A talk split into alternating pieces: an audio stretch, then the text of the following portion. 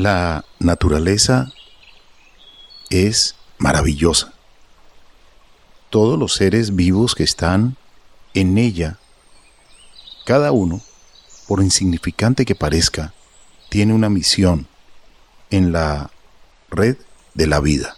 Y cuando una especie se extingue, comienza a desequilibrarse muchos ecosistemas. Ojalá muchas de las aves que hoy vemos, que están cerca a nuestro entorno, mantengan la existencia y evitemos la extinción. Algunas aves están en peligro crítico de extinción y no somos cuidadosos con los hábitats. Se talan, se incendian y allí se pierden estas especies que son dispersoras de semillas, polinizadoras o que también realizan control de insectos y mantienen el ecosistema.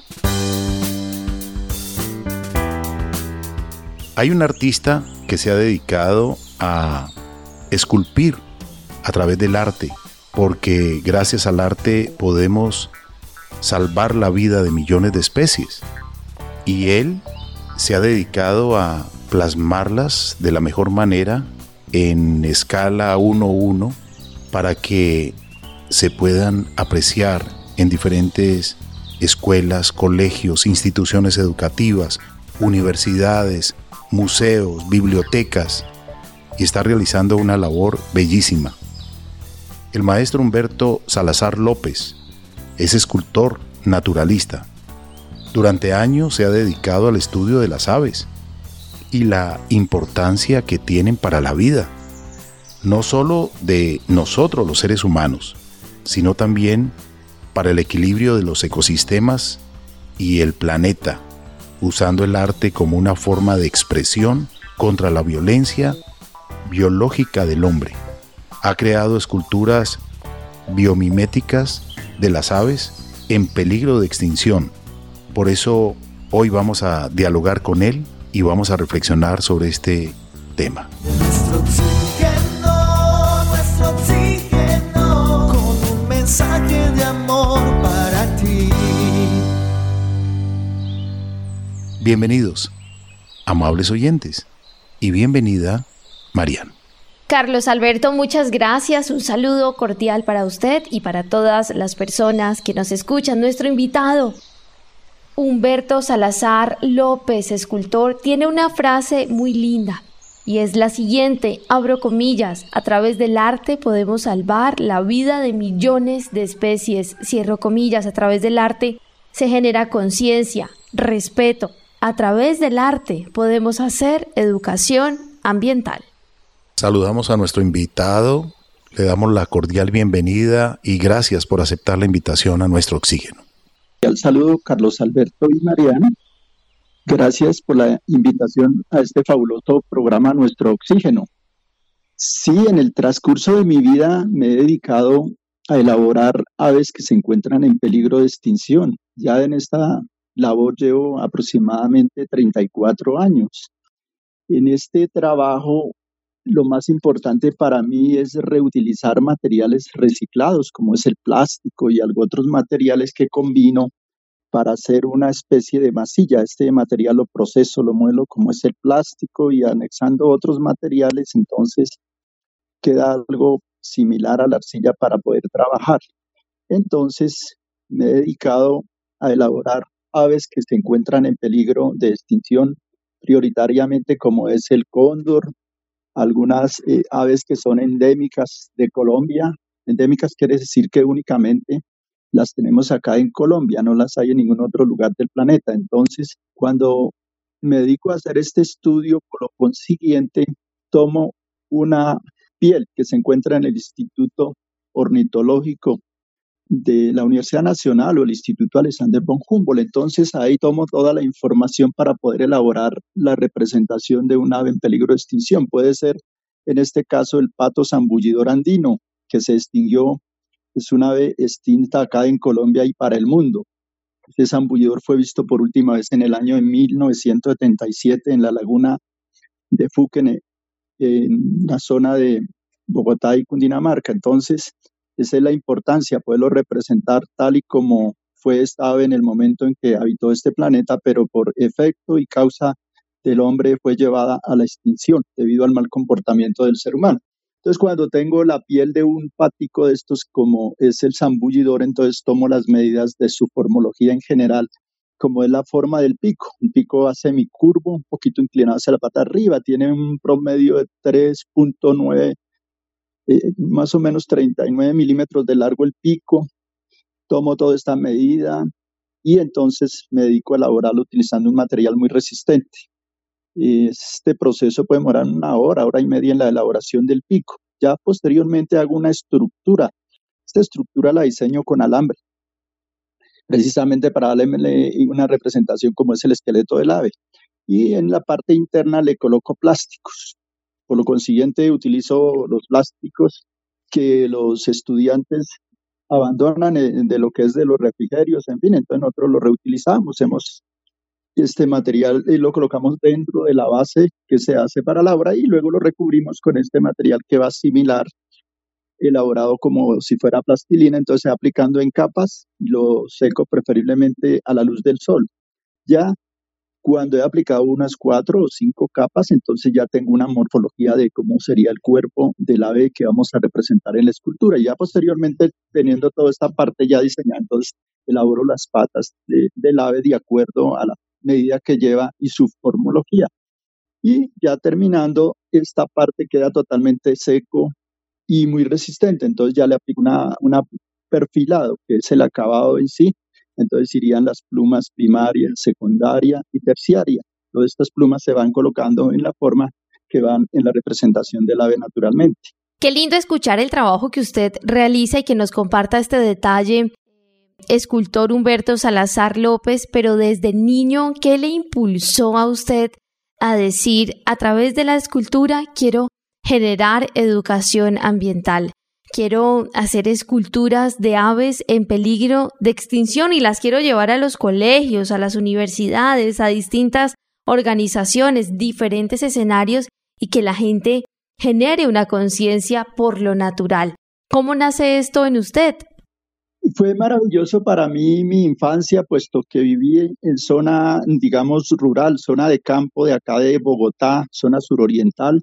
Entonces, en, ese, en esa época era muy hermoso la zona donde hoy en día, pues ya hoy son barrios, son zonas urbanizadas, ya totalmente poblado.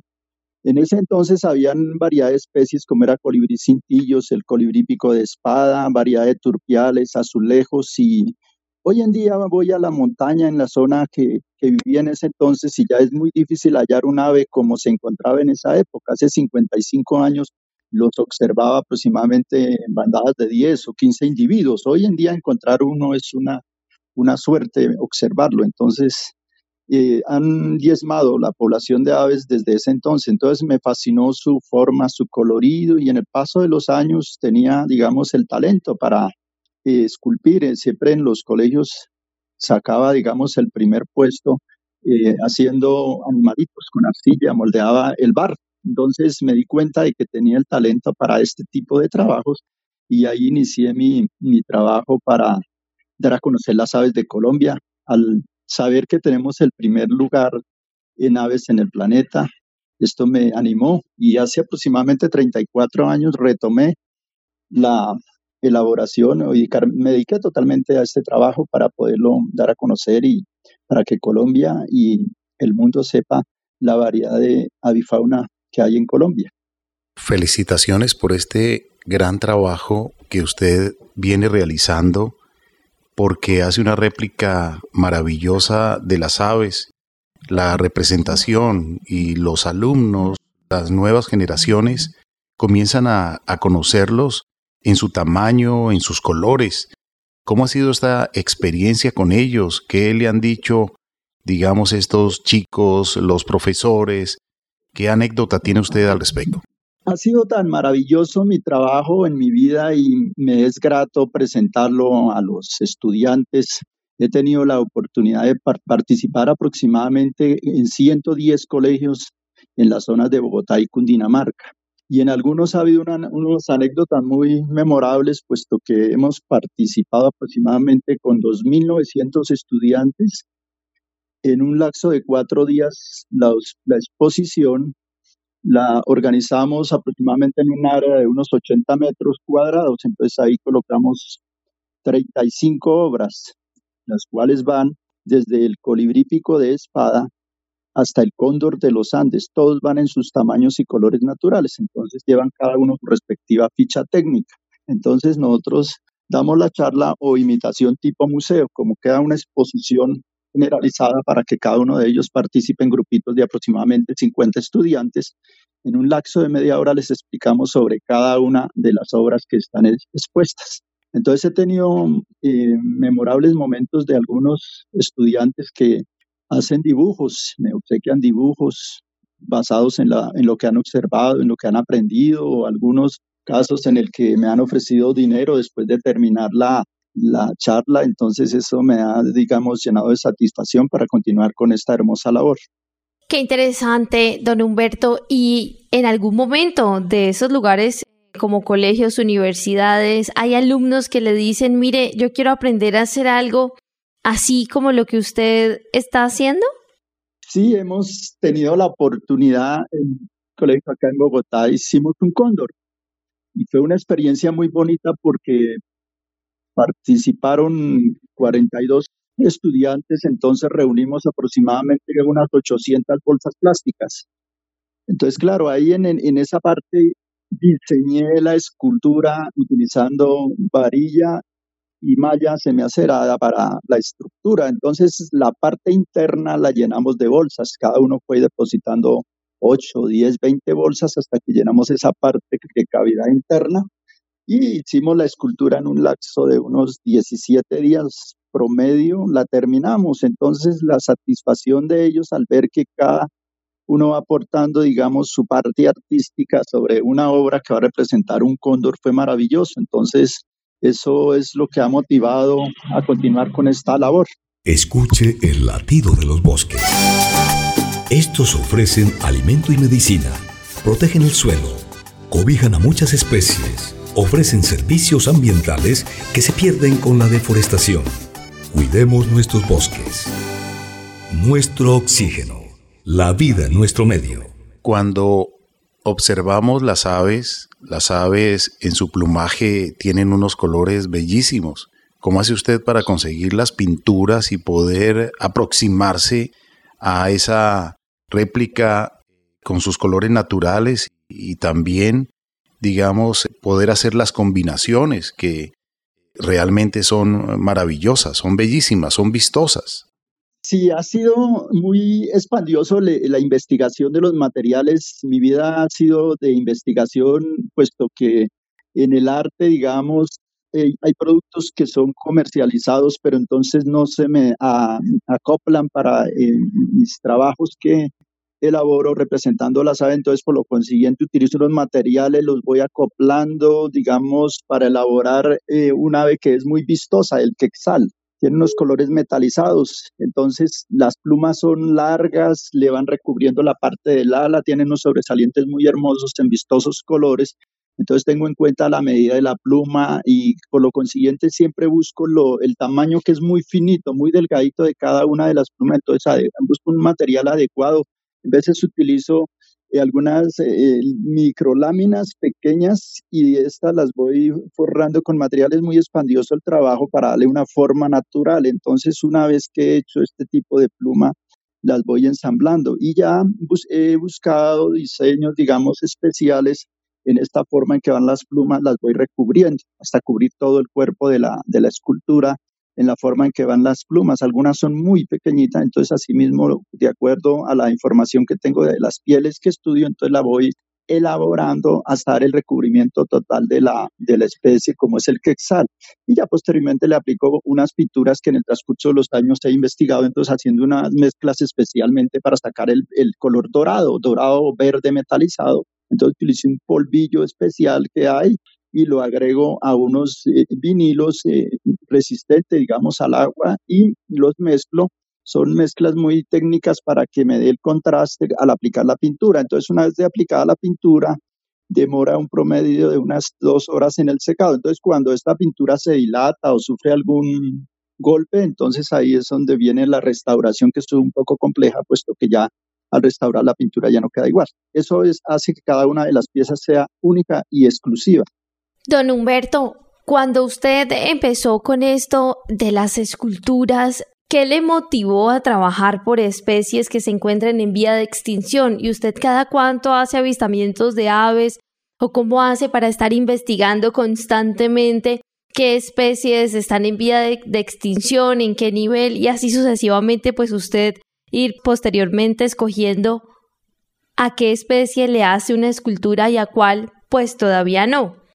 Lo importante para mí es que en, la, en los años en que inicié, hace aproximadamente 34 años, acudí a las universidades donde está la colección ornitológica y en, en el caso de elaborar una especie, me ha fascinado por, por decir eh, el águila arpía. Entonces, he, he, tomado el estudio en los libros. En ese entonces, ah, eh, la información la adquirí por libros, aproximadamente eh, el águila arpía, en qué lugares de Colombia se encuentra, en qué forma se desplaza sobre las copas de los árboles, en la forma en que elaboran sus nidos. Entonces tomo toda esta información y voy haciendo un análisis cómo haría la escultura. Entonces cuando observo ella desplazarse en una caída libre en una zona de la Amazonía que se desplazan a gran velocidad a capturar su fuente de alimento como es tan rápido, entonces, claro, uno no, no puede captar tan maravilloso momento, entonces más analizando el espacio de ella, entonces tomo las medidas de la piel que se encuentra disecada, entonces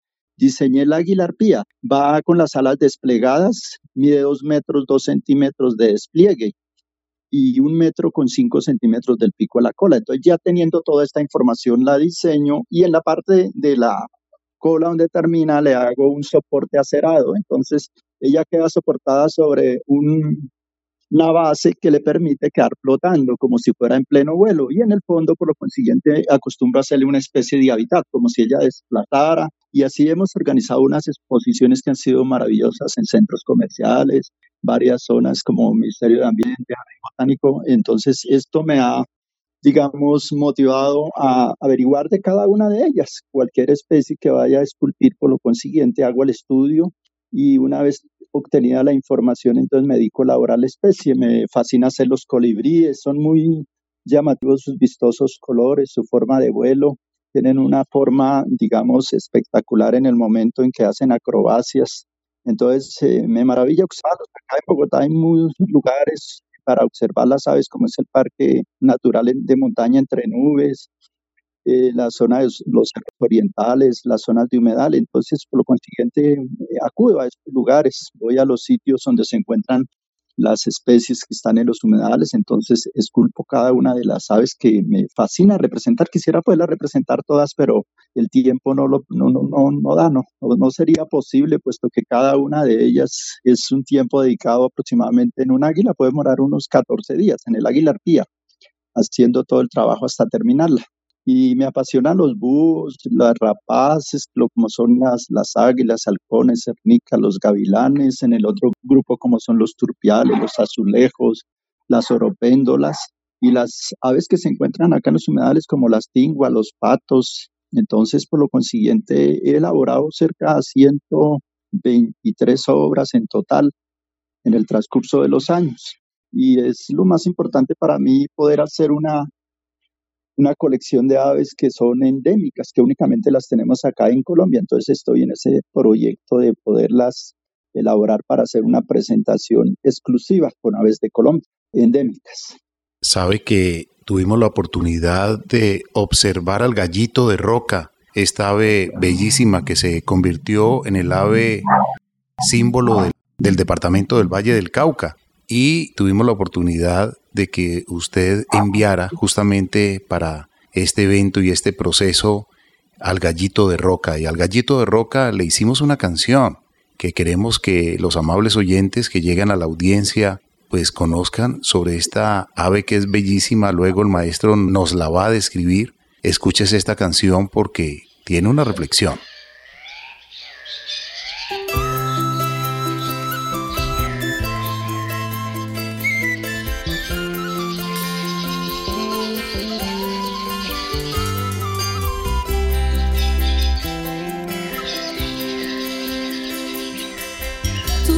De piedra, tú no eres de roca. Eres tan frágil como el clima o el cristal. Vas con tus colores adornando los paisajes y en tu vuelo libre vas sembrando semillas de ilusión. Y vas volando entre las ramas en busca del amor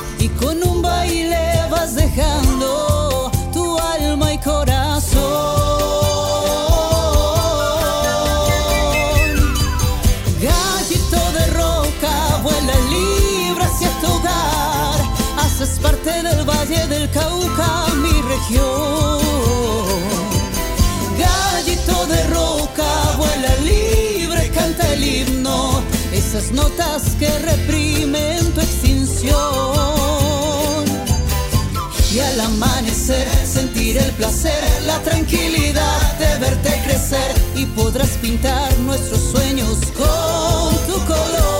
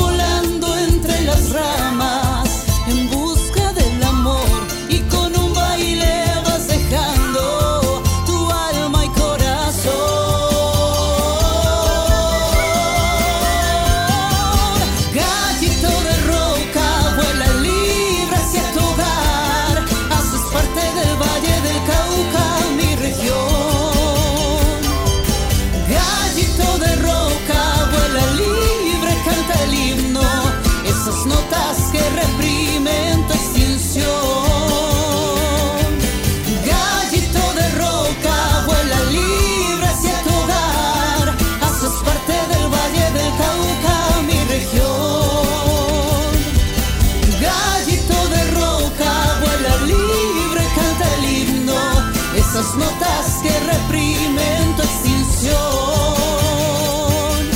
La.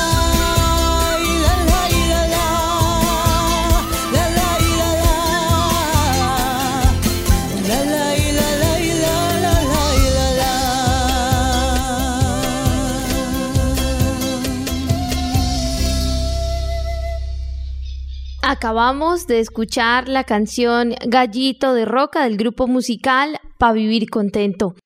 ¿Ha realizado usted alguna escultura de esta ave, eh, don Humberto? Maravillosa descripción de este tema, el gallito de roca.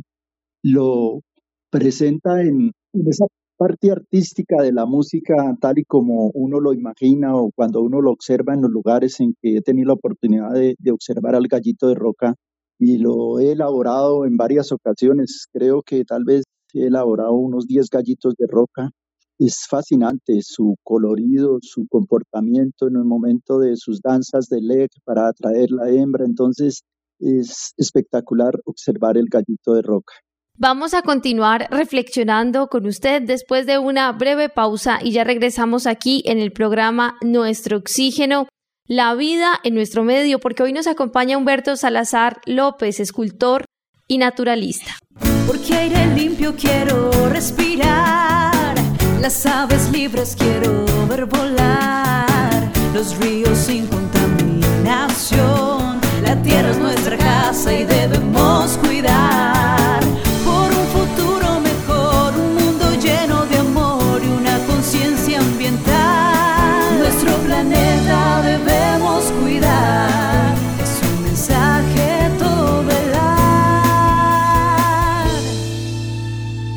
La educación ambiental debe ser dirigida a todas las generaciones.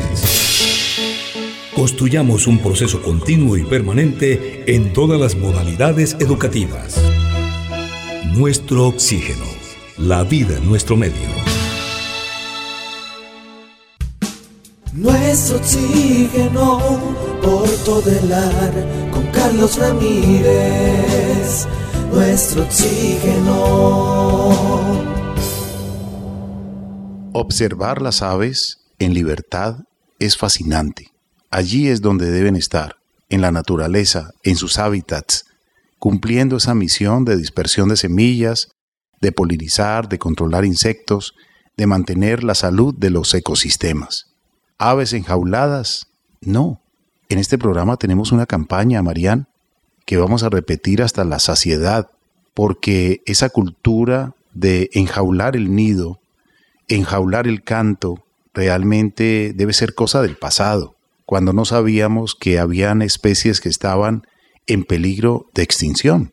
Así es, Carlos Alberto, hay una campaña activa, no compre, no venda, no regale especies silvestres, dejémoslas vivir en libertad. Y hay aves migratorias. Maestro Humberto Salazar López, hablemos de esas aves migratorias que usted también ha esculpido y ha mostrado a los chicos de diferentes escuelas, colegios, universidades, eh, museos, bibliotecas, porque hace toda una bellísima exposición. Las aves parecen reales, pero son réplicas de con todas las medidas, con el tamaño, con los colores naturales que tienen las aves en libertad, pero él las hace a través de material reciclable y quedan bellísimas. Hablemos un poco de, la migración de las aves. ¿Qué ha aprendido usted? Hay mucho para aprender de las aves. Ahora voy a contarles un estudio de una universidad de Lund, en Suecia, que ha diseñado una cámara capaz de recrear cómo ven las aves, los colores de los objetivos que hay en su entorno, en la naturaleza, y se hace una comparación entre el ojo humano y el ojo de las aves. Vamos a hablar un poquito más adelante pero, maestro Humberto, cuéntenos un poquitico de esto que usted ha investigado sobre las aves migratorias y también sobre las aves endémicas, las que son de la región, que están también amenazadas o están en peligro de extinción. Sí, eh, precisamente Carlos Alberto y Marian, eh, las aves de acá de los humedales de la sabana, varias de ellas son migratorias, el pato barraquete, y entonces los he elaborado el pato barraquete, la tingua fúlica americana, también está he observado, la piranga rubra precisamente también es migratoria.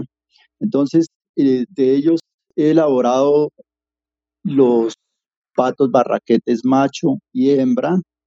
Entonces, ha sido muy importante para mí en el momento de diseñar la representación de un ave de estas es su historia, observar como comentaba anteriormente leyendo la información de ellos. Actualmente ya con la tecnología, la internet, entonces es mucho más fácil para poder adquirir la información de la migración de, estas aves, todo lo que respecta a migraciones donde vienen bandadas de hasta 8.000, 10.000 individuos. Entonces, eh, es fascinante, no alcanza, diría, la vida para poder estudiar siquiera un 2% de lo que es la biodiversidad referente a las aves en, el, en Colombia, en cualquier lugar del mundo. Entonces, es un tema que me apasiona. Entonces, hacer este proyecto para mí es importante también representar las aves endémicas. Creo que aproximadamente hay unas 70 especies de aves endémicas acá de Colombia que poderla representar, que era elaborar unas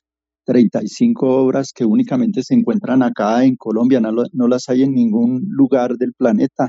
Acá en el altiplano cundiboyacense se encuentra la tingua bogotana. Es endémica del altiplano, no la hay en ninguna otra región de, de Colombia o del planeta. Entonces, de ahí la importancia de conocer de las aves endémicas. Lo mismo sucede con el cucarachero de pantano. Lamentablemente, ambos se encuentran en peligro de extinción debido a que el ser humano, por su mal comportamiento, está destruyendo sus sitios de hábitat, como son los humedales o zonas de morichal, zonas en que habitan, estas aves, entonces disminuyen constantemente la población.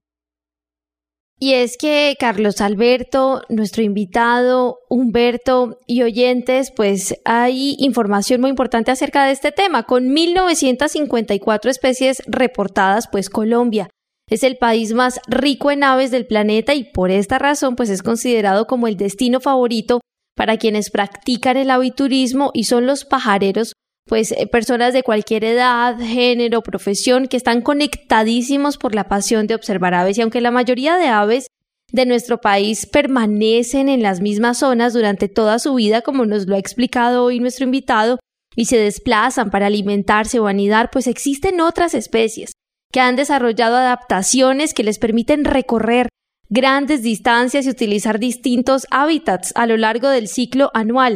Se trata de las migraciones, de lo que estamos hablando en este momento.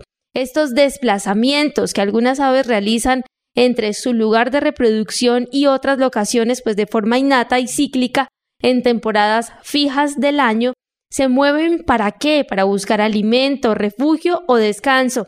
Y según la guía de las especies migratorias de la biodiversidad en Colombia, el 14,5% de las aves en el país pues son migratorias y de esas al menos 154 especies provienen de Norteamérica en busca de alguna playa, humedal, estero o un bosque donde puedan alimentarse y descansar por horas o varios meses.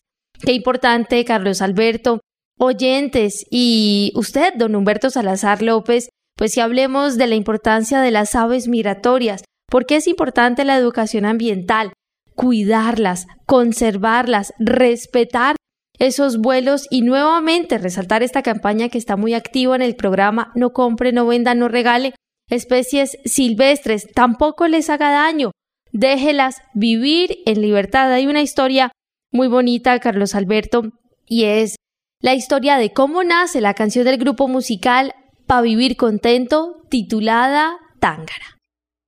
La piranga rubra que es un ave que mencionó el maestro Humberto Salazar López. Es un ave que llega más o menos hacia noviembre y se va nuevamente en abril. O sea, la temporada de frío en Norteamérica huye de esa temporada de frío. Saben por tradición de que va a haber nieve, que va a haber muchísimo frío y deciden migrar hacia Colombia que está en la punta de Sudamérica. Y llegan, como lo decía el maestro Humberto, pues cualquier cantidad de aves y se ubican en la ciudad de las aves, que es la ciudad de Cali, la zona de municipios cercanos, también en Bogotá, como lo reportaba el invitado hoy, que está en la capital de la República de Colombia.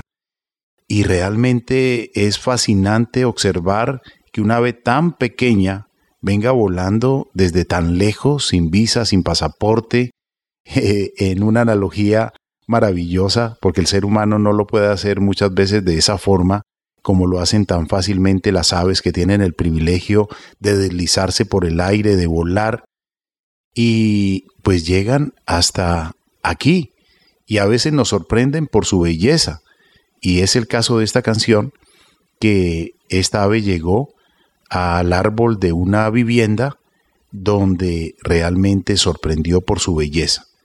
Y pues investigando un poco, porque al leer y sorprendernos del color del ave y mirar en la guía de aves, que era la piranga rura, la tángara roja, pues nos dimos cuenta que se iba nuevamente en abril, cuando eh, comienza a cambiar el clima, pasa el invierno en Norteamérica regresan nuevamente. Entonces ellas son de aquí, son de allá, salvan paisajes porque cumplen una misión maravillosa en la ecología y por eso esta canción es dedicada a la tángara. Hay muchas tángaras de diferentes colores. Yo me imagino que el maestro Humberto Salazar se divierte cuando está pintando sus alas, eh, sus colores en la cabeza, su plumaje el tamaño, es una maravilla. Pero escuchen esta canción para los oyentes que llegan a la sintonía de nuestro oxígeno. A propósito, damos la cordial bienvenida a los oyentes de la emisora chilena Loncura Radio, FM, que está ubicada eh, muy cerca a Santiago, Viña del Mar y una región maravillosa en Chile, con gente maravillosa también, con gente amable, con gente querida. Vamos a escuchar esta canción, Tángara.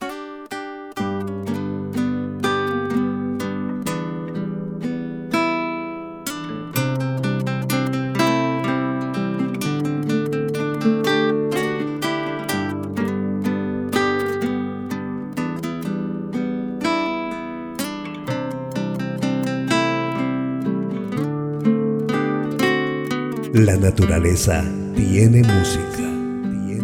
Para quien desea escucharla. Quiero compartir contigo y verte por lo menos una vez en tu amanecer. El cielo se abrió y te vi volar, trayendo en tus alas la ilusión, buscando calor noviembre sol tú llegaste hasta aquí y la tierra como brújula te guió. Has cambiado de cielo encontrando un jardín que seduces con aires de libertad.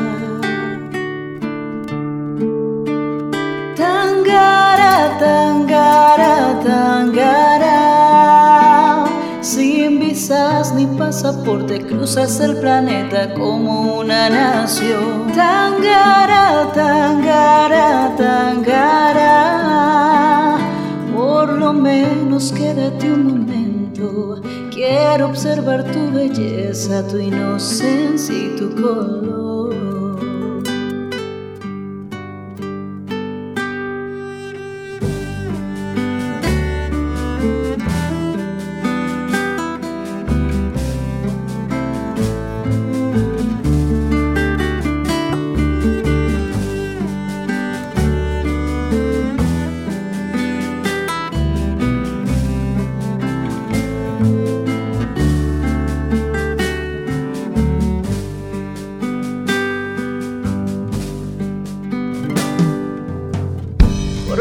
Viejos caminos se marchó dejando mi alma en soledad.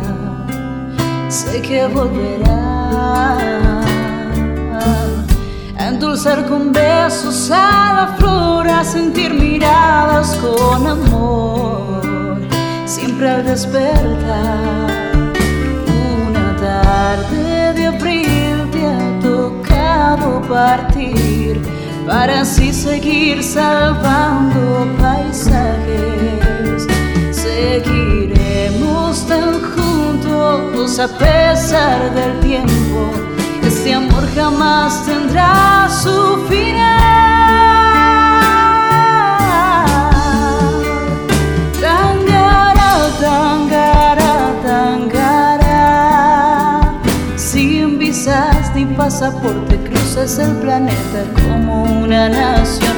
Tangara, tangara, tangara. Por lo menos quédate un momento. Quiero observar tu belleza, tu inocencia y tu valor. Tangara, tangara, tangara. Sin visas ni pasaporte cruzas el planeta como una nación. Tangara, tangara, tangara. Por lo menos quédate un momento. Quiero observar tu belleza, tu inocencia y tu color.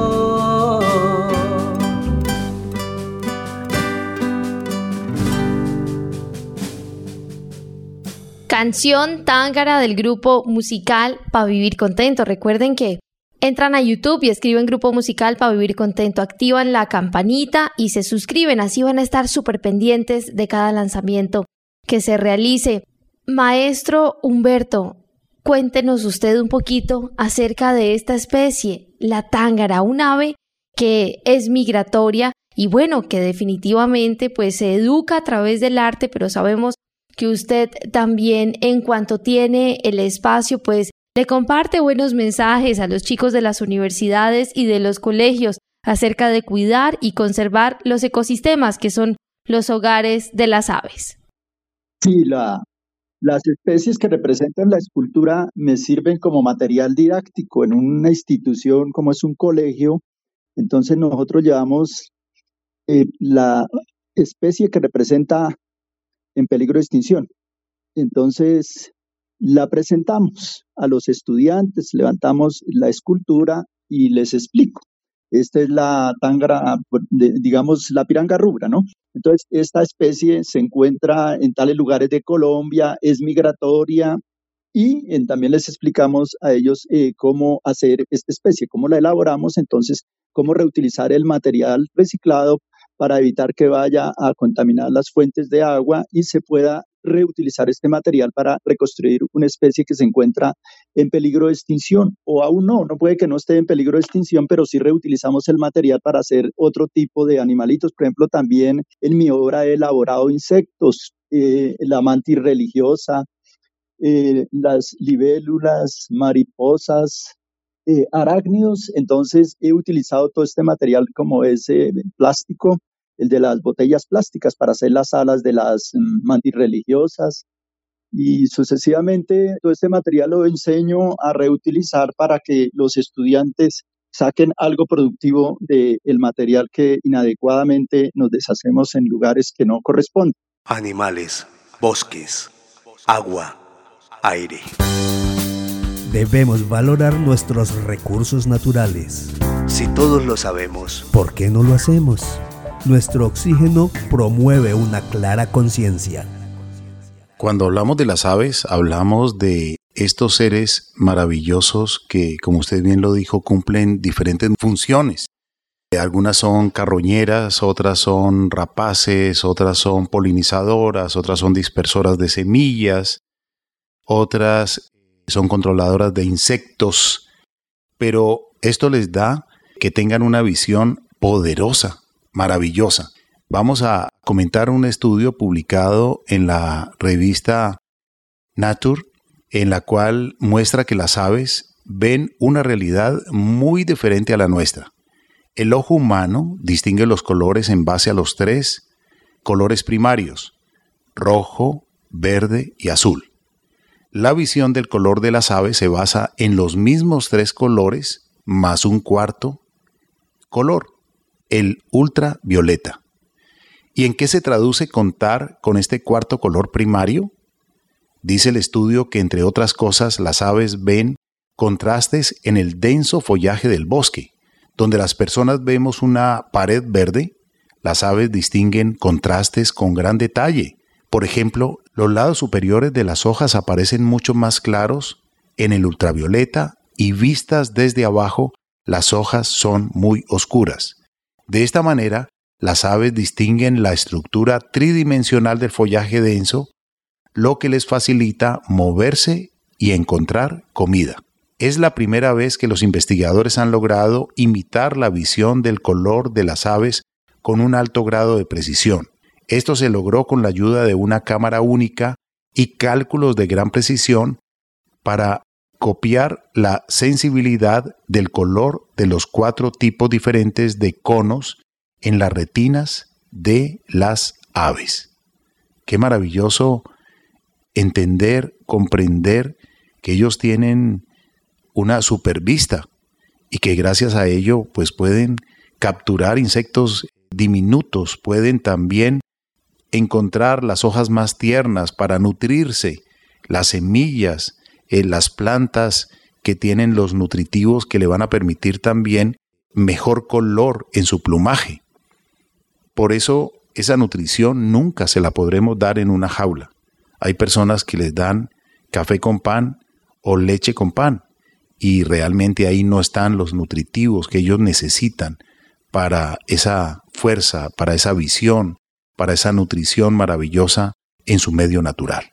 Por eso no compre no encargue, no regale especies silvestres, déjelas vivir en libertad. Marian. Así es, Carlos Alberto. Maestro Humberto, ¿cuál es su reflexión para el tema de la tenencia irresponsable y de ninguna manera pues uno debe tener seres silvestres en su apartamento. Es importante conocer de las aves que son vitales para la vida en el planeta. Todos los seres que conforman esta cadena biótica son importantes. En su ecosistema deben de permanecer. Fueron creados para cumplir una función específica.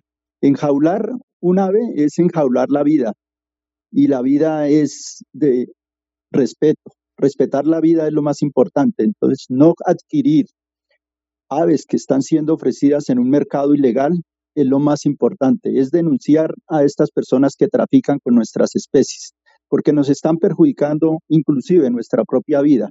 Y ahí la importancia de respetar, respetar toda forma de vida y no traficar con ella, porque si traficamos con las formas de vida que existen en el planeta, estamos acabando nuestra propia existencia.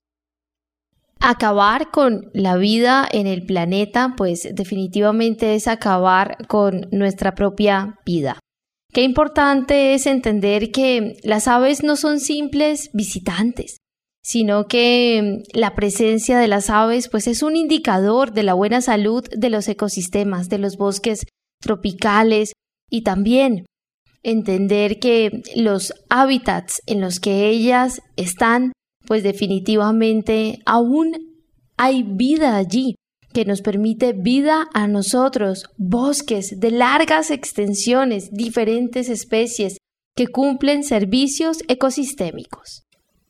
Por eso, maestro Humberto Salazar López, felicitaciones por esta acción, por esta misión, por todo este trabajo de educación ambiental que usted realiza con estas esculturas que tienen los tamaños y colores naturales de las aves y que usted lleva prácticamente a diferentes colegios, universidades, instituciones educativas, museos, bibliotecas, para deleitar con la belleza de las aves, la variedad de especies, lo que significa cuidarlas, respetarlas, conservar sus hábitats en cualquier lugar que se encuentren, porque las aves pueden estar en Chile, pueden estar en Argentina, pero pueden migrar a Colombia y son de aquí y son de allá. Aquí anidan, aquí tienen sus, sus polluelos y cuando ya prácticamente están emplumados y están listos,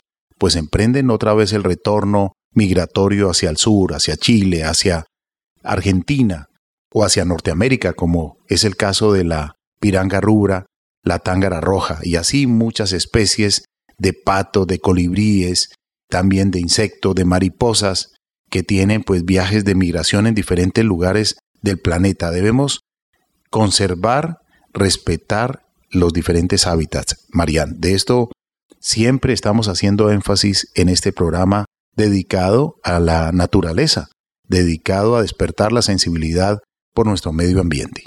Así es, Carlos Alberto, y hoy estamos muy agradecidos con nuestro invitado. Para nosotros ha sido un gran privilegio que nos acompañe Humberto Salazar López, escultor naturalista y quien durante años se ha dedicado al estudio de las aves y la importancia que tienen para la vida, no solo del ser humano, sino también de los ecosistemas y del planeta. Muchísimas gracias a nuestros oyentes también les agradecemos y les recordamos las redes sociales, Facebook, Nuestro Oxígeno Oficial, Gaia Tierra Viva, portales web www.nuestrooxígeno.com, www.gaiatierraviva.com, donde pueden escuchar nuevamente este programa en www.caliradio.co y recuerden que las canciones que escuchan del grupo musical para vivir contento las pueden encontrar en YouTube. Escriben grupo musical para vivir contento y suscríbanse, activen la campanita para que estén atentos a cada lanzamiento y los podcasts en www.caliradio.co. Don Humberto Salazar López, gracias por habernos acompañado. ¿Cuáles son sus redes sociales? Las personas cómo pueden contactarle, los colegios o las universidades para ver estas muestras de esculturas que usted realiza. Eh, muchas gracias, Carlos Alberto y Marían, por hacerme parte de este fabuloso programa. Sí, en mis redes sociales en Face me encuentran como Humberto Salazar, YouTube Humberto Salazar, o en WhatsApp al celular número 302-282-7586.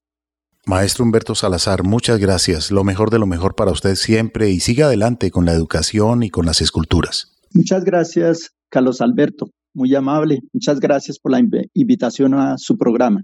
Gracias a ustedes, amables oyentes, en nombre de Marían Aguilar Quintero, Óscar Giraldo Ceballos, Andrés Aponte Agudelo, Juanito Mosquera, Carlos Alberto Ramírez Becerra y esta emisora Todelar. No compre, no encargue, no regale aves silvestres. Dejémoslas vivir en libertad. Muchas están en peligro crítico de extinción. Otras están amenazadas, no solamente porque pierden su hábitat, sino también porque son capturadas para ser llevadas a mercados donde egoístamente se colocan en una jaula y no cantan de alegría, cantan de estrés.